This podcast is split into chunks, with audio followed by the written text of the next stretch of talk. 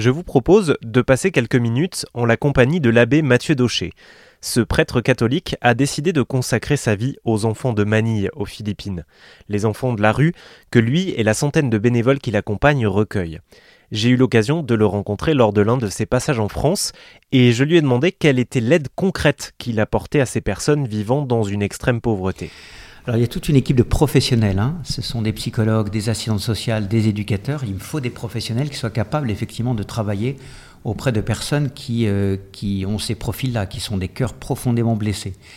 Les enfants des bidonvilles, les enfants euh, chiffonniers, eux sont en famille, n'ont pas quitté le foyer familial et à ce moment-là, l'aide qu'apporte la Fondation est une aide au niveau de la scolarisation, de la santé, de la nutrition.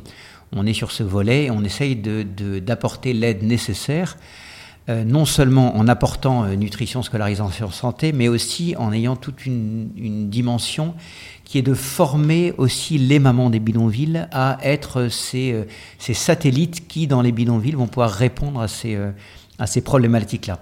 Et puis après, il y a tout un autre profil qui est quand même le, profil le plus sensible, qui sont les enfants des rues, les enfants abandonnés, puisqu'à ce moment-là, ils n'ont pas de, de, famille, ils n'ont pas de refuge, et la Fondation, à ce moment-là, doit remplacer, je mets des gros guillemets évidemment, mais doit remplacer la famille pour pouvoir accueillir ces enfants et leur offrir ce dont ils ont besoin. Donc ça veut dire évidemment un toit, trois repas par jour, euh, un avenir, les renvoyer à l'école. Et on essaie de les accompagner comme une famille accompagnerait ses propres enfants. Et puis de faire tout un travail, euh, un travail sur soi, un travail de résilience justement, pour pouvoir se remettre debout parce que une grosse majorité de ces enfants, malheureusement, sont des enfants qui ont été euh, abusés, soit physiquement, soit sexuellement, ce qui crée des blessures au fond des cœurs qui est euh, inimaginable, et la Fondation essaye d'apporter ces réponses.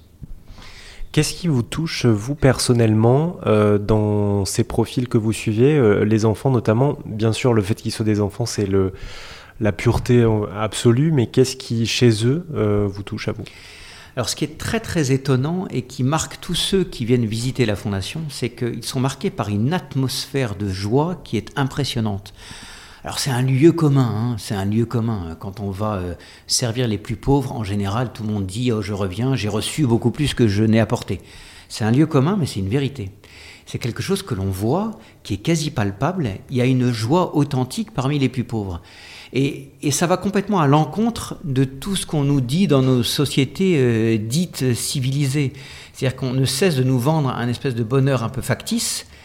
Et ces enfants-là qui ont été confrontés au pire, ils sont capables d'exprimer une joie impeccablement authentique, merveilleuse, et qui est, euh, et qui est contagieuse.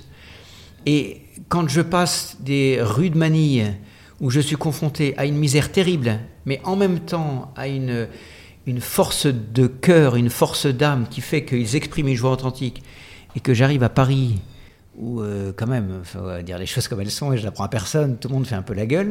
Il y a moins de joie authentique dans les, dans les couloirs du métro, c'est vrai. j'ai envie de dire, j'ai envie de dire, il y a quand même un mystère qui me dépasse, mais que j'ai envie de comprendre.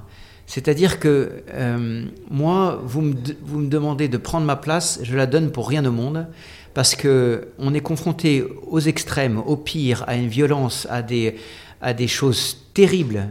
Euh, c'est inimaginable les, choses qui peuvent se passer dans les rues de Manille. Et en même temps, je, suis plongé dans une joie authentique que je ne retrouve nulle part ailleurs.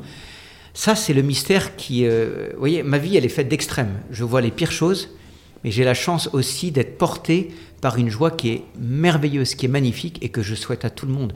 Je souhaite à tous vos auditeurs de découvrir la source d'une vraie joie et qui n'est certainement pas sur nos tableaux publicitaires, certainement pas. Et pour écouter la suite de cette interview, restez branchés avec nous sur RZN Radio.